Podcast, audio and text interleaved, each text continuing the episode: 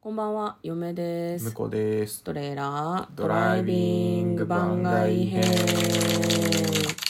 はい、始まりました。トレーラードライビング番外編。この番組は映画の予告編を見た嫁と婿の夫婦が内容を妄想していろいろお話していく番組となっております。運転中にお送りしているので安全運転でお願いします。はい、今日はトレドラサブスタジオの方からお送りしております。はい深夜はね、もう1時近くということでね、ちょっと若干テンションを抑えめでいこうかなと思っております。テンションじゃなくて単純に声を抑えてる感じですよね。あそうですねはいうんはい、じゃあやっていきたいと思います。まずは月曜日い。や、そんな低くしなくてよくない。うんそう言ってもらえないと困るなって思ってました。はい、月曜日、えーまずですね、映画「デューン」合ってる 多分合ってると思うけど、ドゥーンって言いそうだよね。なんだっけお笑い芸人の人のネタですよね。そうね、ドゥーン村上正史さあん。そうそうそうそうそう。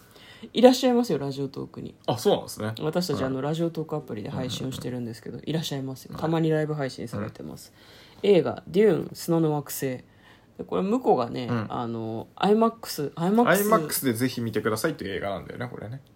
えなんか今ごまかしましたけ ど iMAX でぜひ見てほしいっていうことを伝えるためになんかこれ iMAX で見るといいみたいな感じうんうで予んそうそうそ告うそうで言ってたよねっていうふうに言ったらそうなんですよ iMAX が「すが」って言ったんですよねでとっさに言い換えて言い直そうとして「すご」って言ったんだけどん「すが」のところで嫁の脳裏には前総理大臣の菅総理がこうよぎってしまっては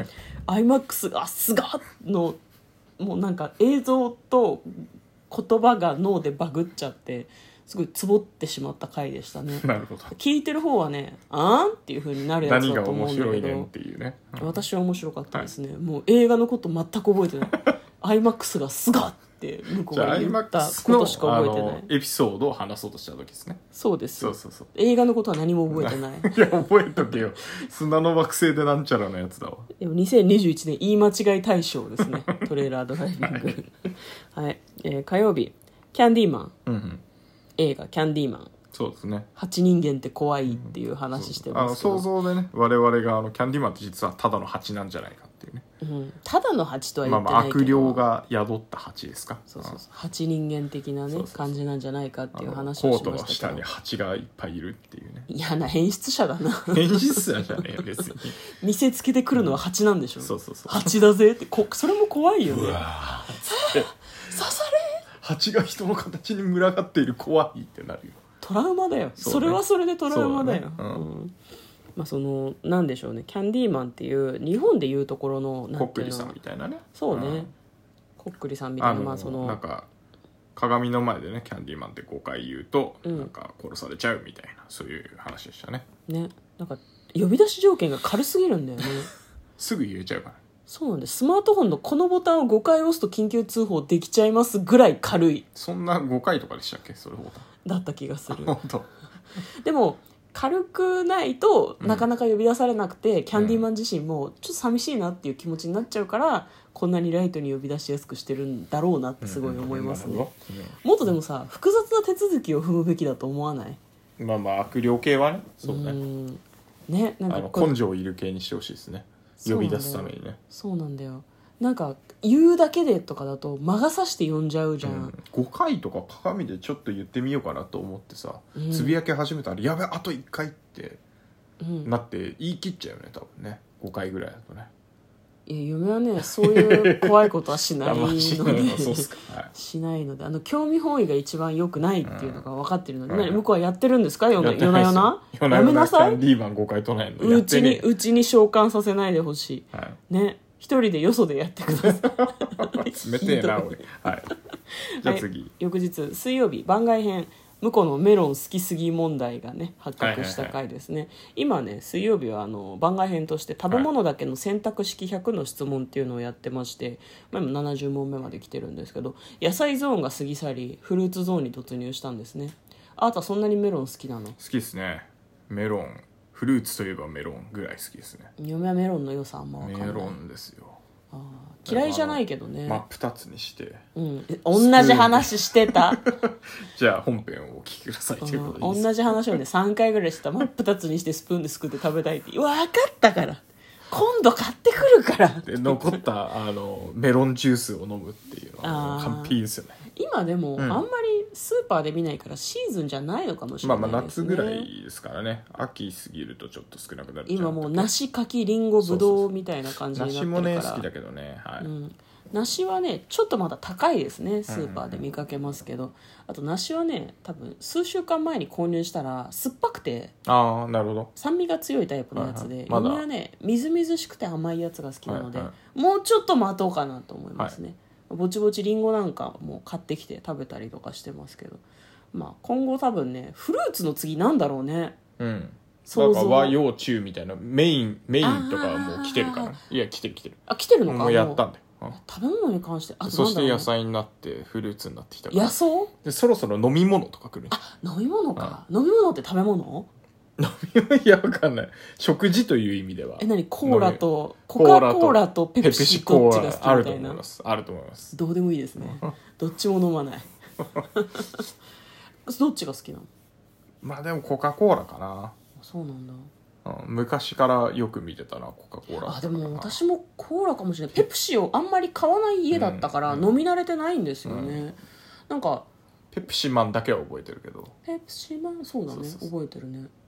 サイダーとかだと三ツ矢サイダー三ツ矢サイダーですかねううんん、でも炭酸だと嫁はジンジャーエールが一番好あきあなのーなるほどうん、とかうん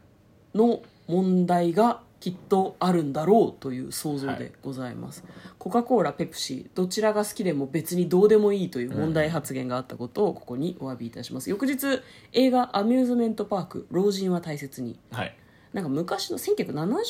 年年代代ととかかののね映画でしたかね古い映画だったね、ううんん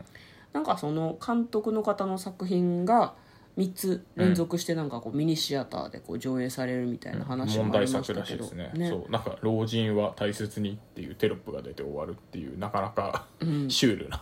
ね予告編でしたけどもうん、老人が大切っていうのはまあ自明なんですけど、ことあるごとになんかこう忘れがちになってしまうからねやっぱりうんうん年配者を敬った方がいい通常は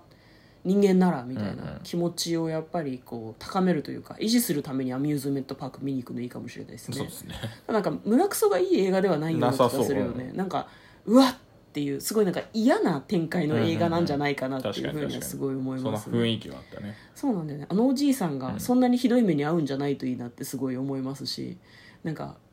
すごい私たちが責任を感じるタイプの映画じゃないといいなってさ、はいはいなんか私たちが見殺しにしたみたいな気持ちになるとさああなるほどなんねか数日そういう映画もあるから引きねずりそうじゃないうんね確かに確かにまあなんかそういうところもうんちょっとこう気になる映画ではありましたね、はいよかったら、えー検索して予告編の方を見てみてください翌日金曜日映画「ビルド・ア・ガール」ある種の真面目さが成功につながると思うという回なんですけれども、ね、なんかね女学生が一年発起してね、うんあのーロック誌の辛口ライターをやるっていうねうんなんかこう今まで自分が真面目で人に対して強く出られなかったからすごいなんかなんだろうな強く出方というか、そういうのをもしかしたら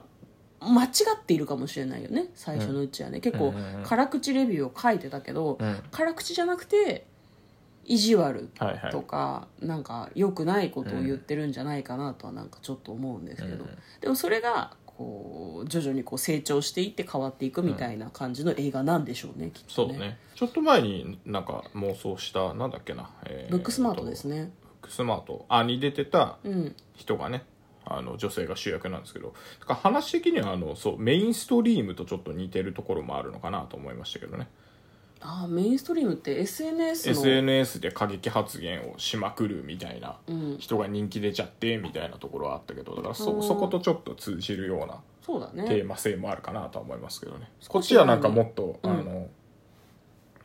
アミューズメントあアミューズメントパークじゃねえやビルドアガールの方はもっとなんか青春ものっていうかサクセスっていう感じがしててなんかスカッと終われそうな感じだって、そうだねなんかこう自分をこうさらけ出してやっていくっていうのでこうメディアに出るようになって成功したパターンがビルドアガールで、最近妄想した中ではメインストリームはなん失か敗とい奈う落かにそうそうて落転落パ落ちターてくってンいなようなう気がするよパターンなね気がしますよね、はい、これ2本なんかちょっと見て比比べてみるのもいいかなって気がしますけどね。ね、はいそういうのも面白いかもしれないですね。はいで昨日土曜日はですね映画「マスカレードナイト」を2人で見てまいりました、はいネタバレありで感想をお話ししていますので、まあ、あのご覧になった方はよかったら聞いてみてください聞いてみてくださいあのね犯人も言っちゃってる言っちゃのってで、るので気をつけて本当に。うん、あの知りたくない人はね、よかったらあの見てから聞いてほしいなというふうにまあでも思っております、公開からね1ヶ月経ってますんで、まあセーフじゃねえかなと。もう見とる やろ見たい人は。そうね、うん、なんか見たくてなかなか見てなくて1ヶ月経ってる人はもしかしたらもう見ないかもしれないぐらいのところまでありますよね、ただ最近はさ結構マジあのでもね、あのネタバレありで感想言ってるけどあの本当になんかわーっていろいろ喋った後に急にネタバレで犯人言ってるから中身こんな楽しかったよみたいな話じゃないからね犯人はこの人っていうそう あの唐突にこの人っていう話になってるんであの感想会とかレビューみたいのでこうなってこうなってこうなってこうなってで犯人がっていう丁寧なやつじゃないんで気をつけてくださいいつものことですけどね、まあただ「マスカレードナイト」VOD とかでねすぐ公開になるかもしれないじゃないですか、まあ半年後とかねそうそうそうんだから物語がねあの年末年始の話だったからねそうね「マスカレードナイト」っていうのが、そのなんだ大晦日の夜にみんなで仮面舞踏会やるみたいな、ホテルのそういうイベントの話なので、なのでフジテレビとかでね年末にやるんじゃねえかなっていう来年の年末ぐらいにやれそうだよいねやーでも今年やっちゃった方がなんかでもいい映よ画うな館でもうちょっとやるでしょあまあやるかなどうなんだろうねまあでもさすがに1月まではやってないような気がするから VOD で公開する前にやるかな、うんやると地思上波いまですはいはいはいまあということなのでネタバレに十分気をつけてお聞きいただければなというふうに思いますまた来週もいろいろ作品の方妄想していきたいと思いますので、よろしくお願いしますはい、また聞いてください。よろしければお便りなども募集しております。映画の妄想のリクエストなどございましたら、よろしければお送りください。ということで、嫁と向こうのトレーラー、ドライビング番外編もあったねー